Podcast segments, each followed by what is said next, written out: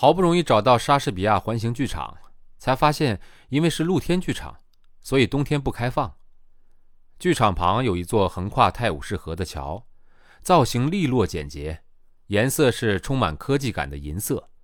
桥身很窄，仅供行人使用。旅行书上说，这座桥是伦敦为了庆祝两千年建造的，所以取名为千禧桥。我爬上千禧桥的时候，第一次觉得伦敦的美丽。我站在桥上，风呼呼地扑上我的两颊，整个人有一种快要飞起来的感觉。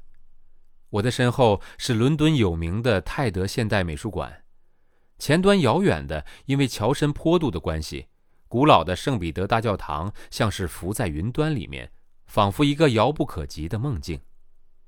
那天下午，我在千禧桥上徘徊了很久，风吹得我浑身发痛。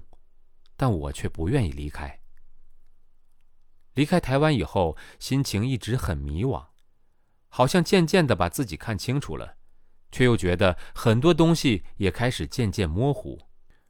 我心里一直想着日本的著名管理学家、经济评论家大前研一在书上写的那句话，他说：“遇到人生的沟时，把自己丢到沟里面，宁可在沟里面痛苦，也不要一生。”都不面对那份迷惑。第二章，迷惘。我很想回家，却有一种不知道家在哪里的感觉。我跟自己说，我不是出来寻找一个答案的吗？离开伦敦的前一天晚上，Heidi 带我参加一个很特别的 party。那是星期天的晚上，街道空空的。我们的公车在一条暗路边停了下来，四周都是破旧的老公寓。我们循着地址来到一栋铁灰色的大楼前面，大门脏脏旧旧的，染着铁锈的红。沿着楼梯爬上去，还要用手机那微弱的光亮照路，才不会踏空。越往上走，越觉得自己好像是置身在生化危机的场景中。脚上踏到的那些湿湿黏黏的东西，其实是血，而下一秒，怪物就会一脸狰狞地冲到你面前，唰的一声把你的头咬掉。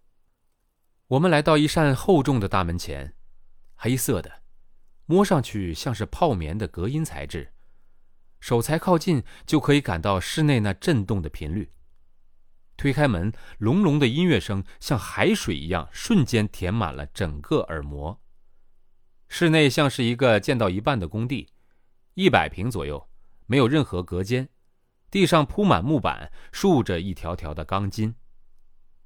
已经有好多人在里面拿着啤酒聊天，或者是随着音乐声摇头晃脑。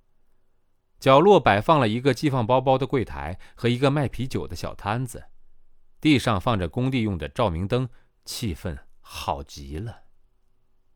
海迪告诉我，今晚 party 的主题是涂鸦比赛。之前已经有好多街头涂鸦画家一路比下来，今晚是最后剩下的四强争霸战。不一会儿，已经有工作人员抬着巨大的画板出来定位，人群缓缓朝画板聚拢。四位画家走出来，鞠躬开场。我们之所以会来观战，主要是因为其中一个参赛的画家是海迪的朋友。他是一个留着小平头的法国帅哥，画起画来架势十足，一举一动都像模特，看起来赏心悦目。刚开始我的焦点都放在他身上，可是因为整个画画过程拖得很长，我于是好奇地晃到另一边观察战况。没想到不看还好，一看就被其中一个穿着滑稽吊带背心、长得不怎么样的参赛者。给整个吸引住了。这个留着卷毛头发、络腮胡子、身材有些五短的画家画画时，那专注的模样，好像这个世界上除了他自己和那幅画，其他所有的人事物都消失了。他的脸贴画贴得很近，像被某种强烈的欲望吸引着。他的画笔牢牢粘在画布上。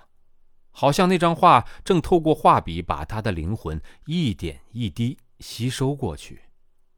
我站在一边，静静的看着，总觉得只要等这一幅画完成，他马上就会昏死过去。本章节演播告一段落，感谢您的收听，欢迎订阅分享。